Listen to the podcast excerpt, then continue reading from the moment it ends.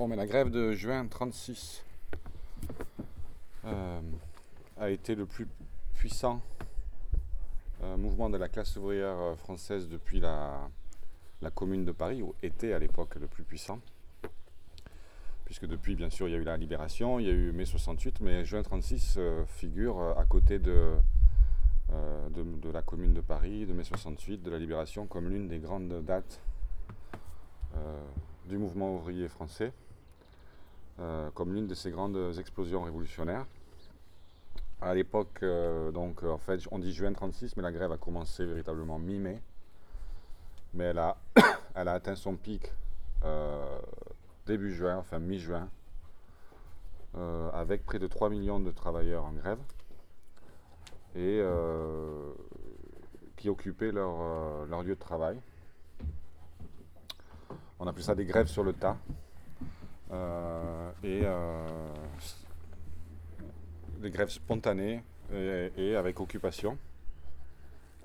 9000 entreprises euh, ont été occupées au total, donc petites et grandes. Et de Norvège, où il était exilé, Trotsky, lorsqu'il a entendu parler de cette vague révolutionnaire, de cette vague de grève, plutôt, il a dit, il a écrit un article dont je vous conseille la, lecture, un, article plein d'enthousiasme et à la fois très profond sur le plan théorique qui s'intitule La Révolution française a commencé. C'est pas un article très long, ça fait 7-8 euh, pages, mais euh, c'est ça le titre. Et c'était donc euh, ainsi que, que Trotsky caractérisait les événements, le début d'une révolution. La Révolution française a commencé. Dans le même article, Trotsky prévenait que le début d'une révolution ne signifiait pas forcément son plein développement et sa victoire, encore moins sa victoire, et expliquer que au moment même où cette vague de grève se développait euh, dans le pays, les dirigeants du mouvement ouvrier, les dirigeants socialistes, les dirigeants communistes, leurs équivalents syndicaux, Léon Jouot à la tête de la CGT qui venait d'être réunifié, euh, et d'autres faisaient tout pour, euh, pour que cette révolution ne se développe pas, craignait la révolution, ne la souhaitait pas, non seulement ne la souhaitait pas, mais la redoutait. Et euh, il expliquait que si, quand, l'absence d'une direction révolutionnaire à la hauteur des événements, le risque était que toute l'énergie révolutionnaire qui était en, train de se, de se manifester euh, dans cette, dans cette explosion gréviste risquait d'être gâchée et risquait d'aboutir non pas à une révolution victorieuse, mais à une phase de contre-révolution. Et Trotsky, à l'époque, placer l'alternative qui était devant les travailleurs français dans les termes suivants révolution, socialiste ou fascisme. Euh, il ne voyait pas l'alternative à, le troisième terme à cette perspective-là. En réalité, il n'y a pas eu le fascisme à proprement parler, mais enfin, il y a eu, quoique, il y a eu l'occupation fasciste et le régime de Pétain. Donc, c'était quand même pas loin. Euh, donc, euh, comme vous le savez, le, Front populaire, qui est autre chose que la grève euh, générale, ça, il y a une confusion dans l'esprit. Euh, les gens mélangent la grève générale, le Front populaire. En fait, le Front populaire, c'est le dispositif politique sur lequel je reviendrai, euh, qui, avait été mis en place dès, dès l'année 1935, entre, qui était une alliance politique entre les communistes, le Parti communiste français, le Parti socialiste et le Parti radical c'est-à-dire un parti bourgeois. Et c'est pour ça que Trotsky parlait de, la politique du front, populaire comme une politique de collaboration de classe, mais j'y reviendrai euh, dans l'exposé. Mais le Front populaire, euh, qui, a pris le pouvoir, donc cette coalition, a pris le pouvoir en. est arrivé au pouvoir du moins, majoritaire au Parlement, à la suite des élections d'avril-mai 1936 ce gouvernement Front Populaire euh, a commencé à se disloquer un an après. Blum euh, le ministère Blum a chuté euh, dès le mois de juin 37, je crois, par là, en tout cas en 1937, un an après le Front Populaire. Et le Front Populaire, à, proprement parler, était fini, complètement fini en juin 38. Donc deux ans, deux ans qui étaient marqués par une série de dislocations, toute une tout un processus de dislocation du Front populaire avec l'axe politique qui se déplaçait de plus en plus vers la droite Et comme on sait, toutes les conquêtes de la grève de juin 36 ont été peu à peu éliminées et jusqu'à ce que la classe ouvrière française subisse l'atomisation du régime de Pétain et le carnage impérialiste de la Deuxième Guerre mondiale. Donc, c'est-à-dire que toutes les conquêtes du Front populaire, enfin qu'on dit du Front populaire en réalité, toutes les conquêtes de la grève générale de juin 36 ont été balayées quasiment toutes en l'espace de deux ans. Et euh, toutes pour le coup balayées et, plus que balayées euh, en l'espace de 3-4 ans.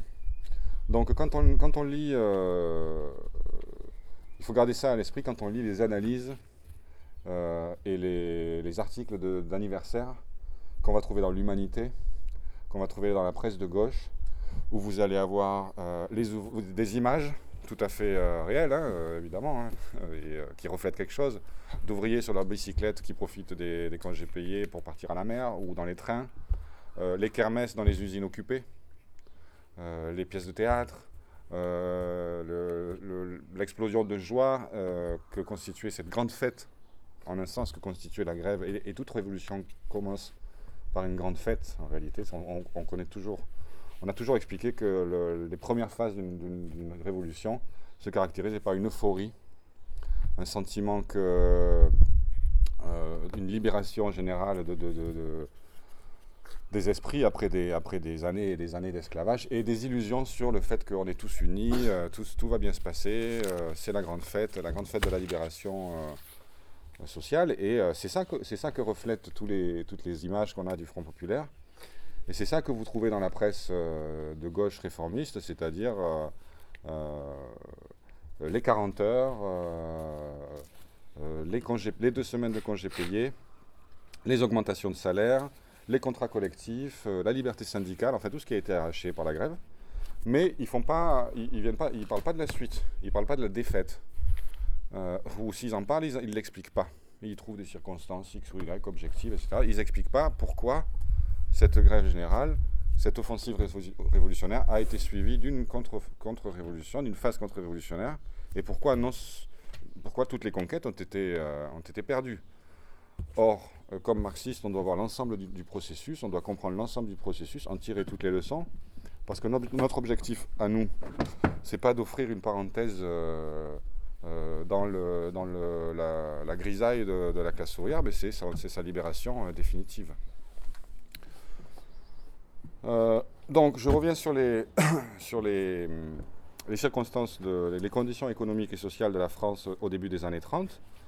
Donc, la crise, la récession qui, a qui s'est ouverte avec euh, la crise euh, boursière en 1929 aux États-Unis, cette, cette, récession mondiale, a frappé la France, mais l'a frappé relativement tard par rapport aux autres pays. Pourquoi? Parce que la, la, France était une puissance impérialiste, relativement arriéré par rapport à d'autres puissances, dont l'appareil industriel était vétuste, sous-développé, comparé à l'Allemagne par exemple, et qui, euh, reposait euh, dans une large mesure sur le capital financier euh, sur le, et sur ses colonies. Et, et, qui, avait donc une, qui était moins intégré que d'autres puissances impérialiste dans le marché mondial, moins dépendante des, des, soubresauts du marché mondial. Et par conséquent, là, euh, euh, ils ont réussi à s'en sortir pendant un certain temps pour euh, à éviter la crise. Mais la crise a frappé à partir de 1931. Et à partir du moment où la, crise a frappé la France, alors là, cette, fragilité relative de la France, cette, cette arriération du capitalisme français, s'est retournée contre, contre lui et a donné à la crise un caractère encore plus extrêmement profond. Donc quelques chiffres. Euh, euh, en 1933, euh, les exportations avaient chuté de 42% par rapport à 1929. 42% dans les exportations françaises, alors même que les importations, elles, ne baissaient que de 13%. Donc la différence, c'est que ça veut dire que le, déficit du commerce extérieur s'est accru de 29%. Euh, en 1935, la, production industrielle était tombée à 73% de son niveau de 1929. Donc plus d'un quart de la production industrielle avait été... Euh, euh, voilà, il y avait un quart de moins. Et la classe ouvrière, bien sûr, subissait très sévèrement cette, cette situation. avec bah, des plans sociaux, ce qu'on connaît aujourd'hui, à une échelle massive, c'est-à-dire des, pans entiers de des, des, industries qui fermaient les unes après les autres, euh, euh, des, effectifs ouvriers qui étaient euh, décimés dans, telle ou telle usine. Par exemple, Renault Billancourt est passé de 30 000 salariés en 1930 à 22 000 en 1933, donc en trois ans, 8 000, près d'un tiers de la, force de travail de, Renault Billancourt. en Lorraine, dans la sidérurgie, 40% des ouvriers ont été licenciés sur la période, et 30% des ouvriers de la sidérurgie dans le Valenciennois, donc au nord de Paris. Euh, les assurances chômage à l'époque étaient misérables, c'est-à-dire que euh, comparé à ce qu'il y a aujourd'hui, euh, c'était pire encore. C'était en dessous du RSA, si vous voulez, même pour les gens qui avaient été, qui avaient travaillé. N'y avait, pas encore le système comme ça, comme aujourd'hui, avec pendant deux ans indemnisation, etc. Donc les gens étaient vraiment tombés dans la, misère. Vous aviez donc les soupes populaires, vous aviez la solidarité familiale, vous aviez tout ce que vous voulez, mais il n'y avait pas de système d'assurance euh, chômage euh, comparable à ce qu'on a aujourd'hui, qui est déjà pas génial.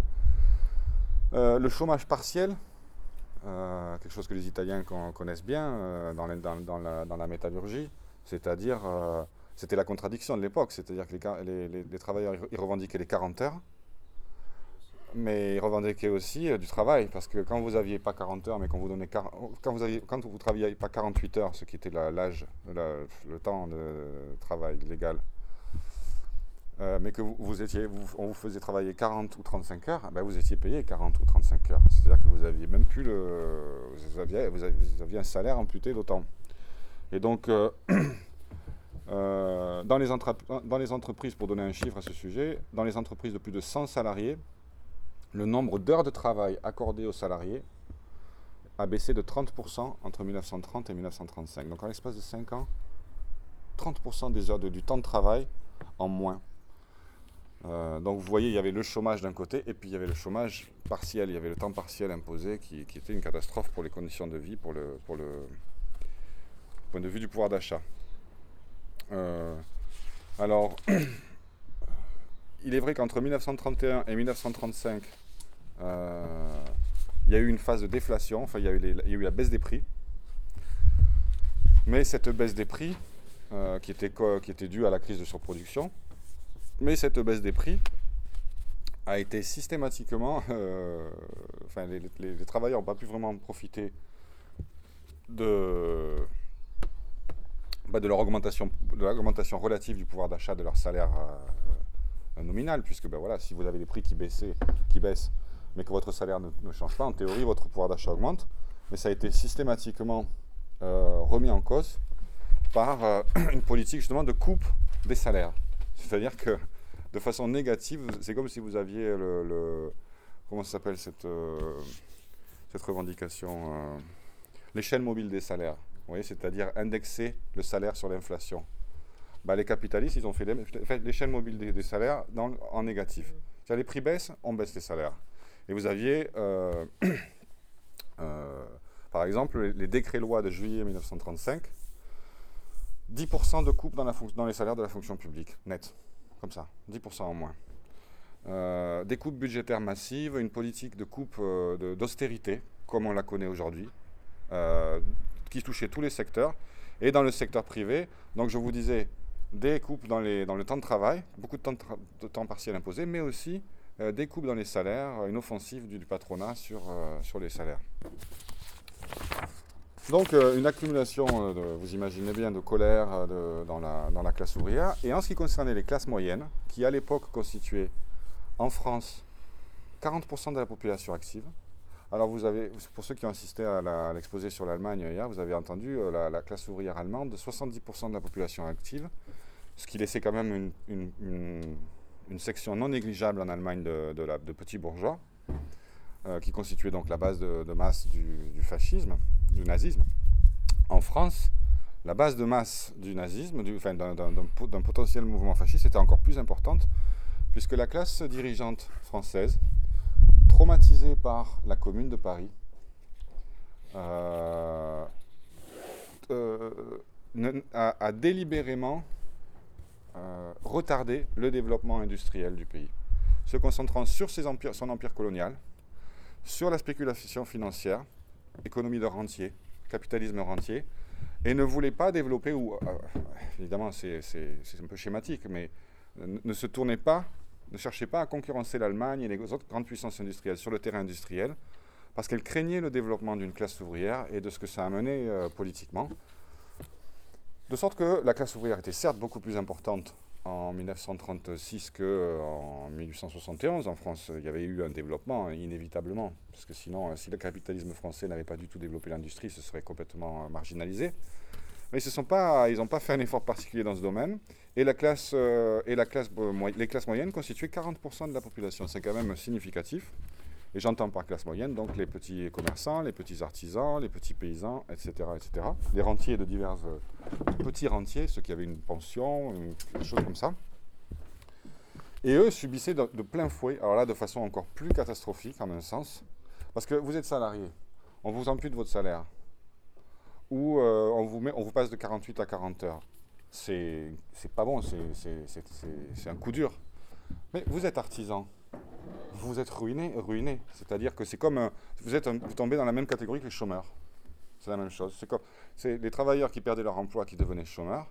Eh bien, les artisans, quand ils étaient ruinés par la concurrence, ruinés par la, baisse de, de, la demande, euh, euh, ruinés par euh, leur incapacité à rembourser les banques auprès desquelles ils avaient fait crédit, ruinés par l'augmentation des taxes aussi, parce que le grand capital exerçait une pression fiscale, bien sûr, sur les petits capitalistes, comme toujours. Eh bien, vous tombiez dans, la, vous dans, la, vous dans le sous-prolétariat ou directement. Et donc, un certain nombre de. Il y avait, il y avait une agitation croissante dans la, dans la petite bourgeoisie. Et tel était le décor. Donc, euh, euh, énorme choc, choc brutal et énorme insatisfaction dans la petite bourgeoisie, dans les classes moyennes. Euh, croissante, colère croissante et combativité croissante dans la classe ouvrière. Et donc, les conditions objectives d'une crise économique, crise sociale, les conditions objectives d'une révolution, dont Trotsky anticipait l'inéluctabilité dès 1934 dans un de ses ouvrages euh, euh, sur la France, euh, Où va la France? La première brochure qu'il a écrite à ce sujet, mais ensuite, sous le titre de Où va la France, vous trouvez tout ce qu'il a écrit entre 1934 et 1938, et qui est vraiment très, très profond. C'est un classique sur, cette période. Et, et, quelle était la situation sur le plan politique? La petite bourgeoisie, les classes moyennes, avaient l'habitude dans leur grande majorité, de voter pour le Parti radical. Le Parti radical se, faisait se définissait comme l'héritier des Jacobins en France. Le mouvement ouvrier euh, français et la, vie, politique française en 1936 était encore marqué par euh, euh, non seulement le jaurécisme, qui lui-même s'enracinait dans, les traditions de la Révolution française, avec, les défauts que ça pouvait impliquer, hein, c'est-à-dire l'exaltation de la, de, la, République, de la démocratie. Enfin, on a la même chose chez Mélenchon, hein, c'est toujours pareil. Hein. c'est pas, pas pour rien que les réformistes de gauche continuent de se réclamer de la Révolution française. Ils feront ça jusqu'à ce qu'on en ait fini avec eux. Mais, euh, euh, eh bien, à l'époque, vous aviez non seulement la gauche, Léon Blum et les autres qui se réclamaient de la, Révolution, française, mais même, même les partis bourgeois. Après tout, puisqu'il s'agissait d'une révolution bourgeoise, les radicaux avaient, avaient la possibilité de se chercher une filiation avec les Jacobins. Et donc, ils, étaient, euh, ils se disaient le parti des paysans, le parti du petit peuple, le parti des, modestes, etc., contre les grands, etc. Sauf que le parti radical euh, n'était pas un parti de la petite bourgeoisie. C'était un parti de la grande bourgeoisie, euh, mais dont l'objectif était d'embrouiller la petite bourgeoisie et de la, de, la, rattacher au, char du grand capital et d'assurer une, certaine stabilité politique, démocratique, parlementaire dans le pays. Euh, Trotsky disait c'était euh, le, parti radical, c'est le parti de l'exploitation euh, politique des classes moyennes. Ce n'est pas le parti des classes moyennes. Les gens comme Daladier, Herriot et compagnie, les dirigeants du, parti radical, n'étaient pas des gens qui cherchaient à, favoriser les, intérêts des, classes moyennes contre le grand capital, mais au contraire, de, c'était les, les, gardiens de l'ordre capitaliste mais avec un discours démagogique à l'attention des classes moyennes. Donc ça, c'était, avant la crise. Et euh, euh, pendant des années, euh, les radicaux et les, dirigeants socialistes gouvernaient ensemble. très souvent, l'aile droite du Parti socialiste gouvernait avec les radicaux, qui étaient le plus puissant parti sur le plan parlementaire en France. Et euh, c'est ce qu'on appelait le millérandisme. Par exemple, vous aviez un dirigeant de, à la fin du 19e siècle, vous aviez un dirigeant du Parti Socialiste en France, l'aile droite, euh, Millerand, qui, euh, qui, qui, entrait dans des gouvernements radicaux. Alors, mais sur la, sur la base d'une phase de croissance de l'économie, c'était une forme extrême de réformisme en fait. C'était oui, c'est ça, c'était une, expression, c'était la collaboration de classe, mais alors sous la forme d'une participation gouvernementale de, ministres de, socialistes dans un ministère radical. Et alors on leur donnait un, euh, je ne sais pas quel poste, etc. Et puis ils faisaient, comme il y avait une phase de croissance économique, ils pouvaient faire valoir quelques petites réformes par-ci, quelques petites réformes par-là. Et euh, évidemment, ça polarisait le Parti socialiste parce que vous aviez les adversaires du millérandisme mais, euh, mais tout ceci euh, continuait quand même jusqu'à la Première Guerre mondiale où, comme vous le savez, le Parti socialiste a carrément participé au gouvernement d'union sacrée. Et alors là, aile gauche, aile droite, Jules Guesde, tout le monde y est allé, sauf une toute petite minorité à la base du Parti socialiste, autour de Monat, Rosmer, etc. Mais la grande majorité, de, tous les dirigeants ont participé à l'union sacrée. Et euh, le Parti radical constituait en quelque sorte l'axe central de toute la vie politique française. C'est-à-dire, un coup, il y avait des coalitions de gauche, le Parti radical faisait des coalitions avec la gauche, ou alors le Parti radical faisait des coalitions avec la droite. Et vous aviez au sein du Parti radical une division du travail, avec Daladier qui constituait l'aile gauche, qui discutait avec le mouvement ouvrier, et puis Herriot qui constituait le centre, et puis les autres, je crois Chotan en faisait partie, je ne sais plus qui, enfin l'aile droite du Parti radical, discutait avec les partis bourgeois, et tout ceci s'arrangeait dans des, dans des coalitions, un coup vers la gauche, un coup vers la droite, évidemment, tout ceci n'était possible qu'en phase de relative stabilité politique et, de croissance économique. La crise brise cette dynamique. Et, euh, la question qui est posée, c'est celle de, l'avenir du Parti radical. Parce que euh, la crise violente qui s'abat sur les classes moyennes et l'incapacité du Parti radical à trouver une solution à cette crise, puisqu'encore une fois, les dirigeants radicaux n'étaient pas les représentants politiques de la petite bourgeoisie, mais du grand capital, donc n'avaient aucune intention, aucune solution pour, pour la petite bourgeoisie. Ça signifiait que, inévitablement, la petite bourgeoisie française allait déserter le parti radical. La question était au profit de qui? Est-ce que ce serait au profit des fascistes, dont la puissance, l'organisation, l'influence commençaient à se développer sous la direction d'un type qui s'appelait par exemple le colonel Larocque, qui, animait les Croix de Feu. Euh, mais il y avait différentes organisations fascistes. Les, Croix de Feu étaient la plus importante. Est-ce que la petite bourgeoisie qui cherchait une, option radicale, euh, radicale pas comme le Parti radical justement, une option révolutionnaire, enfin une option euh, vers les extrêmes, est-ce qu'elle allait, est-ce que elle allait le trouver du côté des fascistes ou est-ce qu'elle allait le trouver du côté de la classe ouvrière? Étant entendu que la, petite bourgeoisie n'a pas de politique indépendante et ne peut, au final, euh, faire le jeu que de l'une ou l'autre des deux classes fondamentales de la société, soit de la, classe capitaliste, ça c'est quand elle se tourne vers le fascisme, soit euh, de la classe ouvrière. Eh bien, c'était ça l'enjeu euh, qui était posé en France. Et on connaissait la réponse en, Allemagne, où l'incapacité des, dirigeants socialistes et communistes à gagner les classes moyennes euh, les a jetés dans les bras de, Hitler avec les conséquences que l'on sait. Et tout l'enjeu était de savoir comment, si et comment les, organisations de la classe ouvrière allaient gagner les classes moyennes au programme de la révolution socialiste, qui était le seul programme susceptible de, euh, eh ben de, soulager euh, tous, les, tous les problèmes des classes moyennes et puis de leur donner un avenir, puisque euh, le, la révolution socialiste, enfin le programme du socialisme, le, programme révolutionnaire, euh, notamment que développait la 4 internationale, comprenait toute une série euh, de propositions pour les petits paysans, les petits artisans, notamment la, nationalisation des banques. C'est-à-dire les, artisans et les paysans, comme aujourd'hui d'ailleurs, hein. vous écoutez, ils sont étouffés par le crédit, ils sont étouffés par les dettes. Eh la nationalisation des banques et des crédits préférentiels à taux, à préférentiels pour les, classes moyennes, la nationalisation euh, c'est frappant hein, quand on regarde aujourd'hui la crise, encore aujourd'hui, même si la, classe, la paysannerie a, disparu, mais vous, vous souvenez de la crise du port il y a quelques mois, etc. La nationalisation de tous les intermédiaires, enfin de, des, grands industriels du secteur, et, euh, etc., constituait une solution pour, euh, pour les classes moyennes. Et la question était de savoir est-ce que, est que les, partis ouvriers allaient, allaient dans ce sens? Alors, juste pour ce qui est du Parti communiste, comme vous savez, en 1920, il y a eu la scission de la SFIO, du Parti socialiste. Le Parti communiste est né d'une scission majoritaire du Parti socialiste en 1920 à Tours. Et quand on lit euh, les écrits de Trotsky à l'époque, ce qui est, euh, marquant, c'est euh, on voit comment il essaye, puisqu'il était responsable dans l'international communiste pour le, PC français.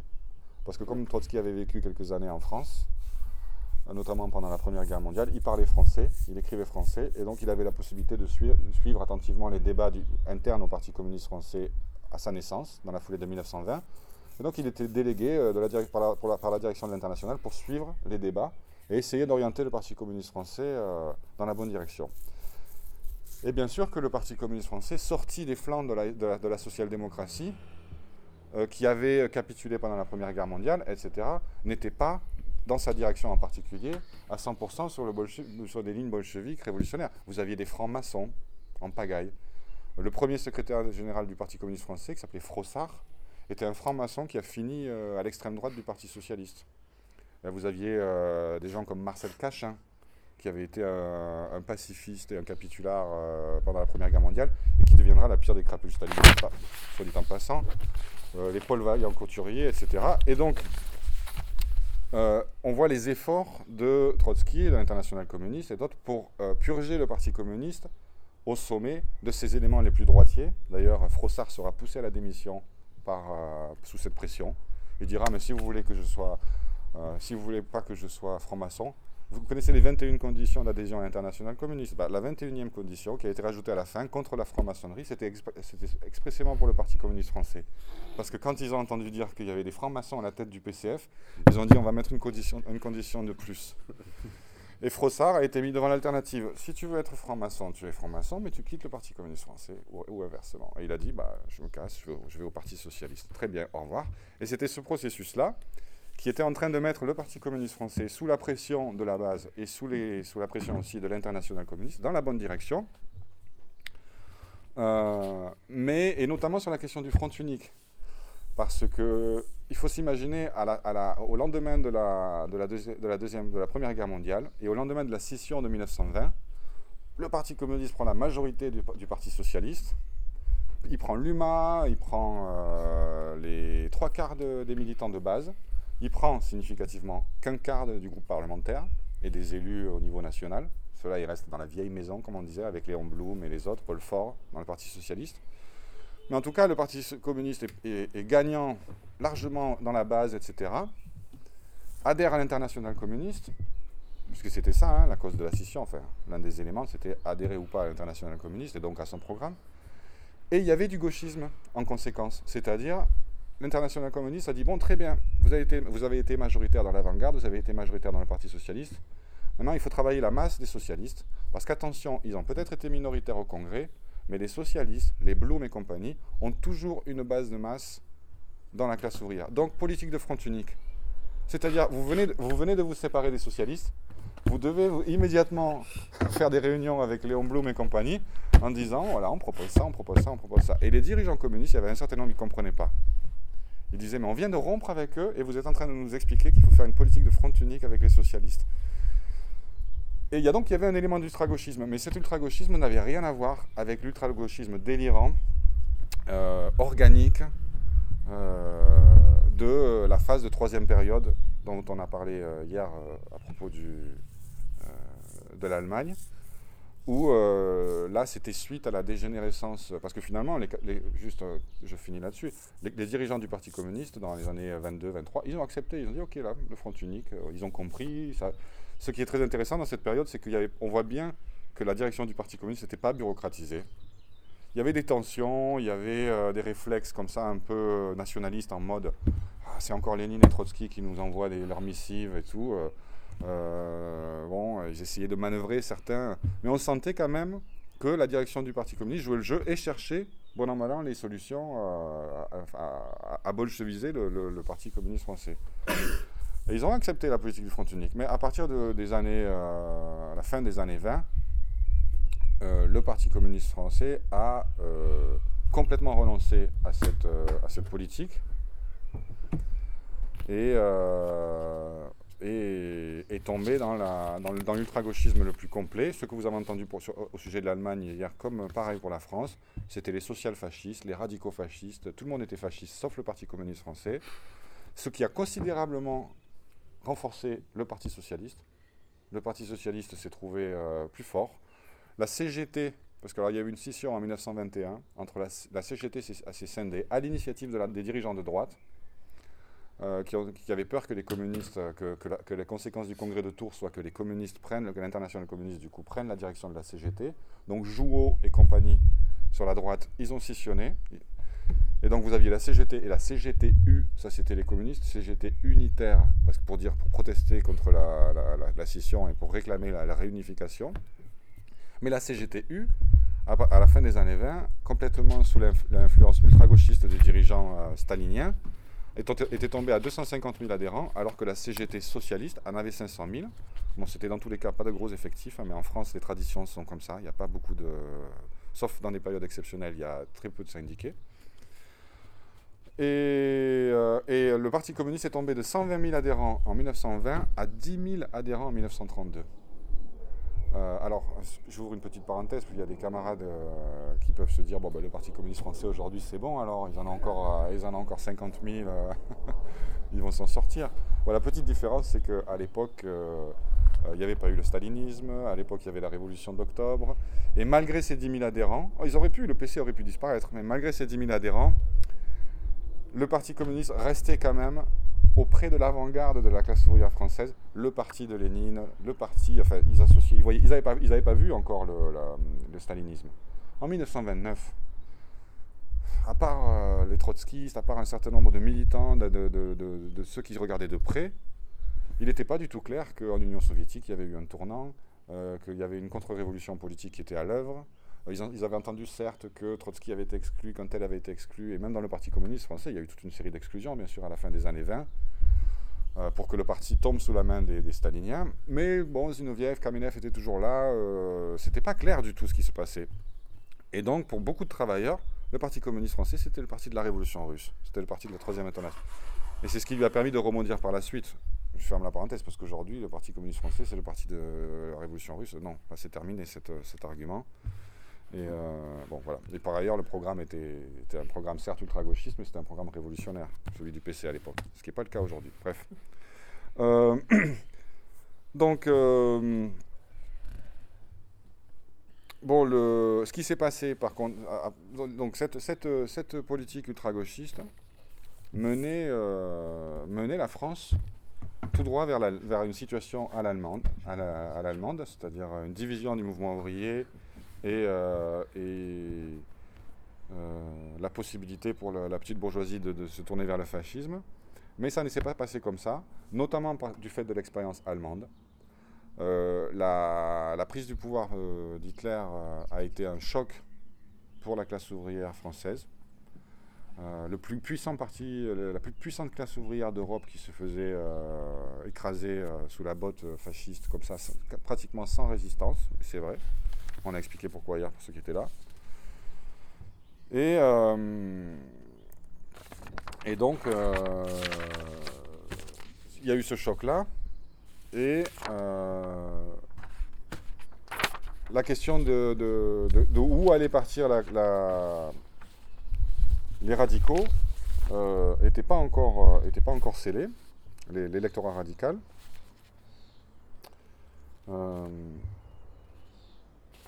Attendez, où est-ce que j'en suis? Je n'ai pas suivi mon plan. Euh, et donc il y a eu une réaction dans la, dans la rue.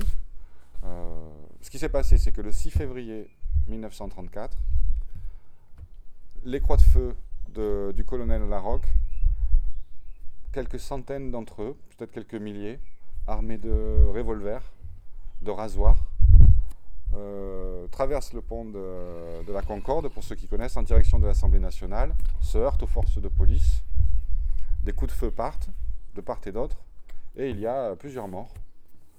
Euh, et euh, cette pression, ce coup de pression, qui vient bien évidemment d'une partie de la classe dirigeante, hein, c'est-à-dire que la classe dirigeante était mécontente du gouvernement radical qui était en train de qui traînait des pieds pour faire des contre-réformes, euh, qui essayait de. Qui, voilà, il temporisait. Euh, la classe dirigeante met un coup de pression par, par cette manifestation fasciste. Le gouvernement de l'époque de Daladier, qui était l'aile gauche du parti radical, tombe. Le, le, gars démissionne, laisse la place à un certain Doumergue, qui était d'un parti de droite, c'était pas un radical, et donc, euh, la classe ouvrière se réveille le lendemain matin, le 7 février, avec euh, un gouvernement qui a démissionné, un nouveau gouvernement plus réactionnaire, et euh, le constat que les fascistes sont passés à l'action et que c'est eux qui ont fait tomber ce gouvernement, et que donc eux, ils commencent à jouer un rôle politique et constituent une menace sur le pays. Immédiatement, sous la pression des masses, mais aussi pour faire contrepoids, les, les dirigeants syndicaux organisent une grève générale le 12 février. Grève, générale dont ils, espéraient euh, qu'ils concevaient plutôt comme un moyen de dire à la classe dirigeante attention avec vos fascistes, euh, on est là. C'est-à-dire essayer de rééquilibrer le, rapport de force. Euh, mais ce qui s'est passé, c'est que sous la pression, les communistes, les socialistes, tout le monde a participé à cette grève générale et les cortèges en province comme à Paris, les cortèges socialistes et les cortèges communistes, qui étaient jusqu'à présent soigneusement séparés les uns des autres et s'envoyaient des accusations réciproques, enfin surtout les, dirigeants communistes envoyaient des accusations de social-fascisme aux, dirigeants socialistes qui avaient beau jeu de répondre euh, euh, que vous êtes euh, gauchiste, que vous êtes... enfin bref, vous imaginez la, facilité avec laquelle les dirigeants socialistes, Blum pouvait se défendre d'être un social-fasciste. quoi.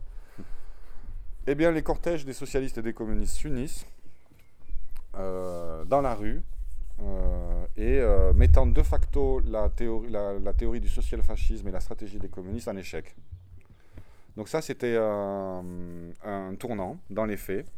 Mais il y a eu d'autres éléments, il y a d'autres facteurs qui ont poussé la, direction du Parti communiste à faire un, un tournant de 180 degrés 180 degrés, je veux dire, de la théorie du social-fascisme, donc de la, troisième période, à son contraire, par-dessus la théorie du, une pratique du front, du front unique, c'est-à-dire vers, la, théorie du front populaire, c'est-à-dire de l'alliance avec socialistes, communistes et radicaux. Euh, il y a eu d'autres facteurs. Le, deuxième facteur, bah, c'était que, euh, après tout, les dirigeants communistes et les dirigeants de l'international communiste n'avaient pas intérêt à ce que le fascisme arrive en France même du point de vue de la bureaucratie soviétique, euh, c'était pas du tout, euh, c'était pas bon. Euh, et donc, il, se tournait plutôt vers une alliance avec la démocratie française contre le fascisme. Alliance militaire en vue de la Deuxième Guerre mondiale. Et c'est vers ça qu'ils se sont orientés avec en mai,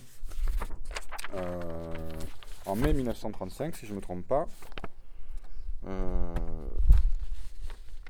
euh, un accord, l'accord franco-soviétique du 2 mai 1935, où euh, Pierre Laval, qui était, je crois, Premier ministre ou ministre des Affaires étrangères, je ne sais pas, enfin en tout cas Laval, un mec de droite, Premier ministre à l'époque, Premier ministre, il, il, a été allé à Moscou et a négocié avec Staline l'accord militaire avec franco-soviétique. Et dans le communiqué commun Laval-Staline, vous aviez cette phrase Staline comprend et approuve pleinement la politique de défense nationale faite par la France pour maintenir sa force armée au niveau de sécurité. Ça, ça signifiait euh, à la classe ouvrière française, il n'est pas question de renverser le système capitaliste parce qu'il faut euh, français, parce qu'il faut que, que l'impérialisme français maintienne sa, eh bien, maintiennent sa force armée au niveau de sécurité. C'est nos alliés. Donc, ça a imposé aux dirigeants du Parti communiste un abandon complet de l'internationalisme révolutionnaire au profit d'une politique de collaboration de classe et de préparation de la France impérialiste à la Deuxième Guerre mondiale. C'est-à-dire qu'à partir de ce moment-là, la direction du Parti communiste double sur la droite les dirigeants du Parti socialiste en direction de ce qu'on appelle une politique sociale patriotique. c'est des termes un peu euh, comme ça, des vieux termes que, Lénine balançait à l'époque et puis qui, sont restés dans la terminologie marxiste. Social patriote, ça voulait dire quoi? Ça voulait dire euh, beaucoup de patriotisme et un peu de socialisme. Tout ça en vue de, rallier la classe ouvrière aux intérêts de sa bourgeoisie dans la conflagration de, la, guerre impérialiste. Et c'est ce que feront les dirigeants communistes. À partir de ce moment-là, euh, il s'agit d'orienter la classe ouvrière vers, euh, cette option. Et il faut bien comprendre, ce n'était pas une abstraction théorique ou cette, cette, demande de, Pierre Laval et de, et de Staline comprendre et approuve pleinement la politique de défense nationale faite la France pour maintenir sa force armée au niveau de sécurité, ça veut dire concrètement, immédiatement, que toutes les politiques d'austérité qui étaient menées contre les travailleurs au nom de la nécessité d'armer, de, finances publiques euh, tournées vers, vers, les dépenses militaires, etc., eh bien, ça devait être accepté. Et donc, euh, les dirigeants communistes disaient, bah, alors, les revendications ouvrières, euh, piano, parce qu'on doit préparer la guerre. Donc, euh, et c'est pour cette raison aussi que les dirigeants communistes ont cherché une alliance non seulement avec les SFIO, mais avec les radicaux, c'est-à-dire avec une fraction, euh, avec euh, un parti bourgeois. Sachant qu'une une, alliance avec les radicaux ne pouvait être qu'une alliance sur le programme dénominateur commun le, plus bas. Je vous donne les, euh, éléments de ce programme. Euh, d'abord, une citation d'un député radical en 1935. Parce que l'aile droite du Parti radical disait comment on va s'allier avec les socialistes et les communistes, euh, même les communistes, on n'a jamais fait ça, ça va trop loin. Il y avait un député radical qui disait les socialistes et les communistes viennent à nous, font toute la longueur du chemin, c'est-à-dire renoncent à tout leur programme de gauche, ne nous demandent pas d'autre garantie que la défense de la République, sous-entendu euh, l'union sacrée euh, contre les, Allemands, ou, voilà, la défense de la République, ne nous demande pas d'autre garantie que la défense de la République, et nous refuserions la main qui nous est tendue. Sous-entendu, les partis ouvriers ont renoncé à tout programme économique et social de classe, se rallient à notre programme à nous, et on refuserait, non. Donc les, dirigeants radicaux, en réalité, étaient ceux qui dictaient le programme du Front populaire, il n'y avait pas de nationalisation, seulement la nationalisation des industries de guerre. Et je pense personnellement que c'était aussi pour préparer la guerre. Il fallait mieux avoir un certain nombre d'usines nationalisées. Euh, mais aucune autre nationalisation. Et d'ailleurs, sur l'insistance des dirigeants du PC, c'est-à-dire à, l'époque, les, dirigeants du parti, du parti, Socialiste se sont fait doubler vers la gauche, comme ça, vers la droite par les partis communistes à, toute vitesse. Ils en étaient même un peu étonnés, surpris et inquiets au début. Ils disaient c'est des manœuvres, c'est quoi? Mais les dirigeants communistes tapaient du poing sur la table dans les réunions du Front, du Front Populaire. Quand les radicaux disaient non, non, non, pas de nationalisation, les socialistes disaient attendez, euh, quand même, au moins hein, sur le papier, il faut qu'on en parle, etc. Les communistes disaient non, pas de nationalisation. Pardon. Pas de nationalisation parce que euh, les radicaux n'en veulent pas, euh, il n'en est pas question. Donc les dirigeants communistes étaient, étaient, étaient, sur la même ligne que les radicaux contre les socialistes, qui faisaient au moins un peu de, spectacle, qui essayaient au moins de parler d'un peu de nationalisation, etc. Deuxième élément du programme, désarmement des ligues fascistes par l'État. Alors cet élément de programme est absurde, c'est-à-dire que l'État qui était euh, infiltré par des fascistes était censé désarmer les fascistes. D'ailleurs, ils l'ont fait au cours du Front populaire, soi-disant, ils ont dissous les ligues fascistes. C'est-à-dire que ce que vous faites, vous, faites vous, passez un décret en disant je, je dissous les croix de feu du colonel Larocque. Moyennant quoi, le lendemain, le colonel Larocque a fait quoi? Il a fondé un parti. Mmh. si on ne sait pas une ligue, vous voulez pas une ligue? Bah, Je crée un parti qui s'appelait le Parti euh, populaire français, je crois, ou un truc comme ça.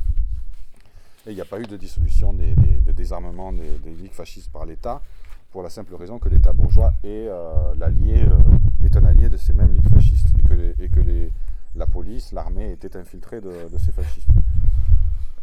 Euh, des, déclarations du genre constitution d'une commission d'enquête parlementaire sur la situation des territoires coloniaux. Donc ça, ça faisait partie du, programme du Front populaire.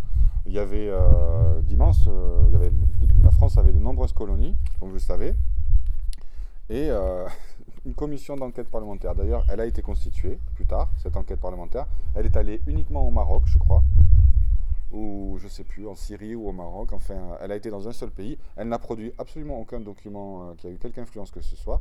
C'est-à-dire, en gros, ça voulait dire, en ce qui concerne les colonies, on touche à rien. Voilà. Euh, la guerre, eh ben, une réduction graduelle des armements, à, condition que les autres fassent de même, sous la, houlesse de la SDN, c'est-à-dire on, désarmera si Hitler désarme. Bon, Hitler n'a pas désarmé, au contraire, il était dans une politique de réarmement euh, massive, et donc sous ce prétexte, les, radicaux ont, et les socialistes et les communistes ont appuyé une augmentation du budget pendant l'époque du Front populaire, euh, jusqu'à la, fin, c'était 35% du budget national était consacré à l'armée aux dépenses militaires.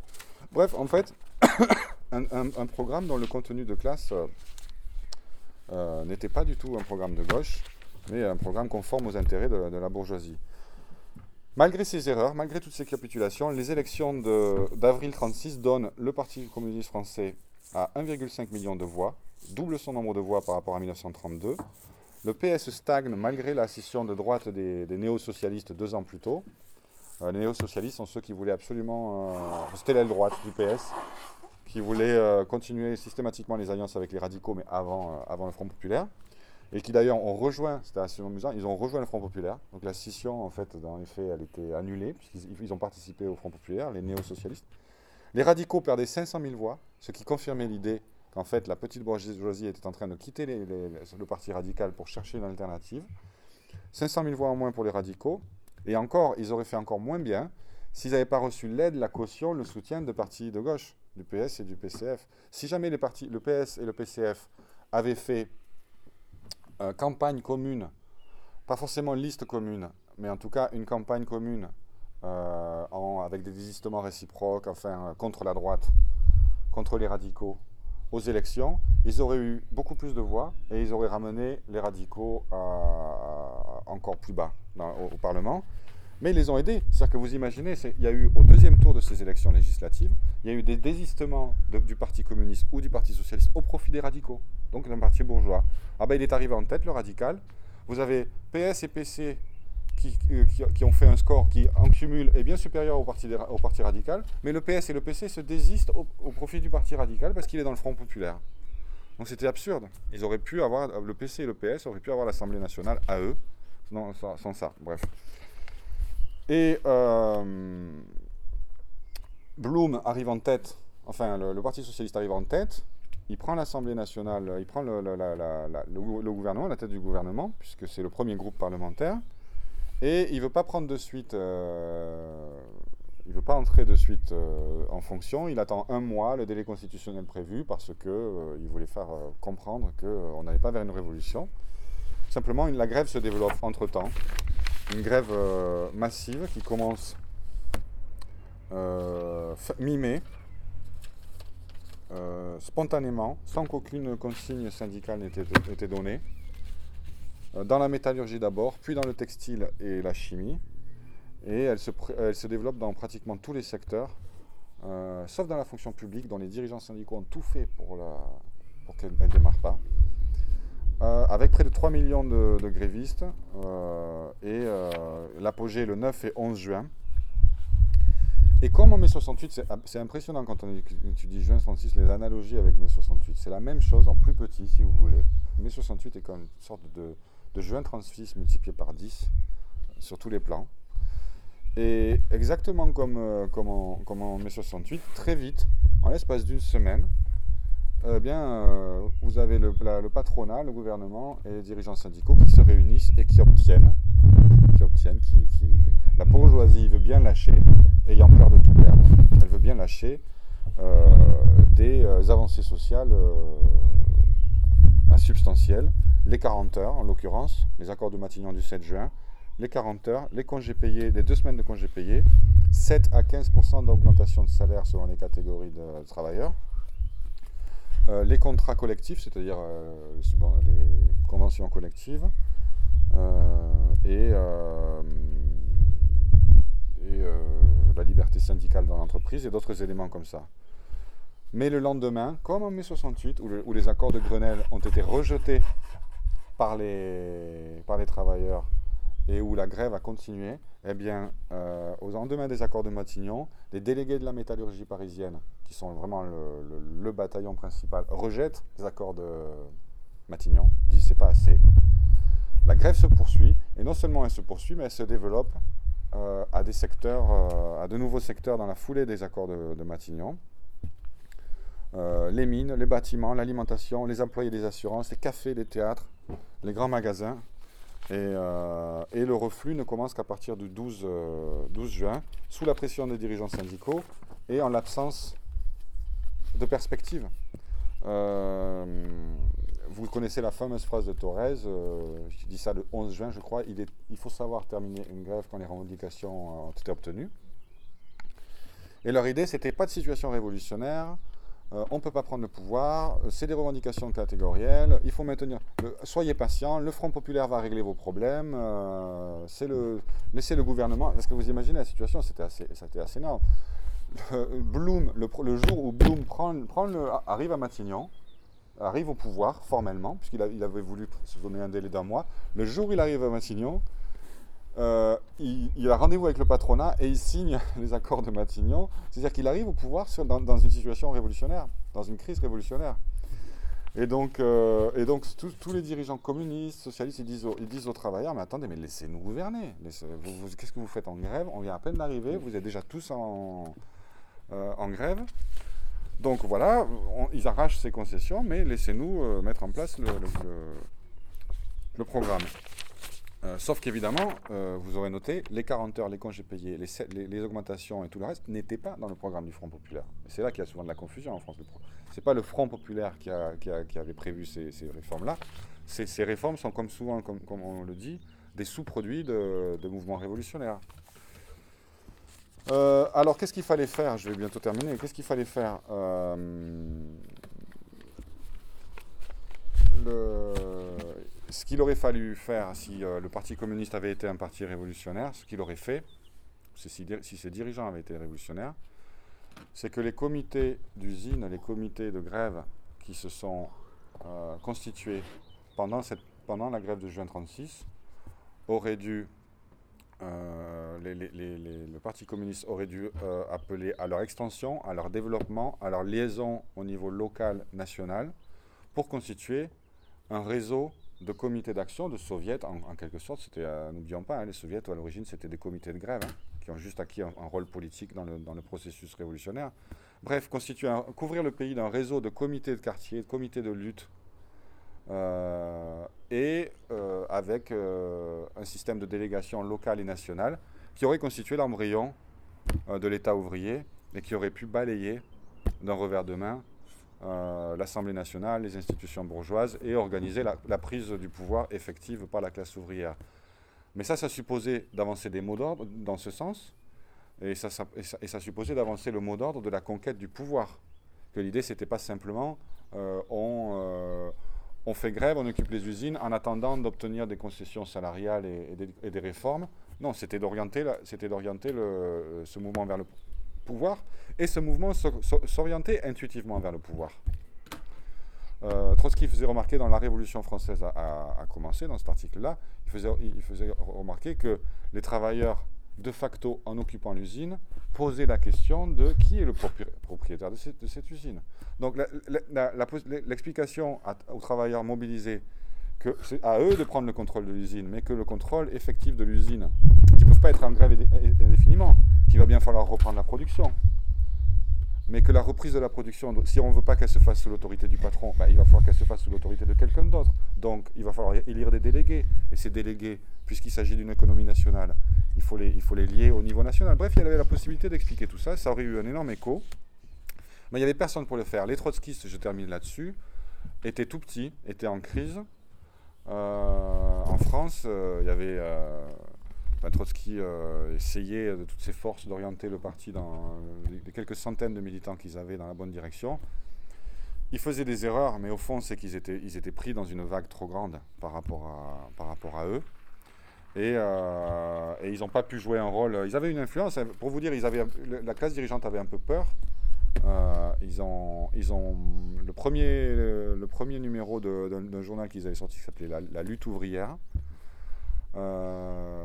Au début de la grève de, juin 36, avec l'article de Trotsky dont je vous ai parlé, dedans, a été saisi ça a été saisi sur ordre du gouvernement. Donc euh, ils étaient quand même regardés euh, par le. Ils étaient quand même regardés, surveillés. Euh, ils avaient eu une influence dans la SFIO, ils en étaient sortis, mais ils étaient trop isolés et ils ne pouvaient pas constituer une direction alternative aux, aux, directions communistes et socialistes. Et donc pour terminer, qu'est-ce qui s'est passé? Une fois que la vague de grève s'est terminée et que les travailleurs, faute de perspective, ont accepté finalement les accords de, de Matignon euh, ont accepté ce qu'on leur disait, à savoir, ben, attendez, le Front populaire va faire, votre bonheur, va mettre en place un, programme. Euh, eh bien, euh, ils, ont, ils, ils, ils, ont repris le travail. Et au fur et à mesure que le, Front populaire ne respectait pas ses promesses, ou plutôt se montrait incapable de, de résister à la contre-offensive de la bourgeoisie, parce que la bourgeoisie avait lâché quelques réformes, mais avait bien l'intention de les reprendre, notamment par l'inflation. Euh, l'inflation, en deux ans, a complètement bouffé les augmentations de salaire. Les 40 heures ont, subi X ou Y contre euh, amendements qui faisaient qu'elles étaient, elles étaient un peu vidées de, leur contenu, etc., etc. Et au final, le Front populaire s'est disloqué en deux ans il y a eu quelques tentatives, il y a eu des vagues de grève, il y a eu euh, toute une série de, contre-offensives de la classe ouvrière, mais de façon dispersée et surtout complètement bloquée par les appareils staliniens et socialistes qui ne voulaient pas entendre parler d'un nouveau mouvement de, grève.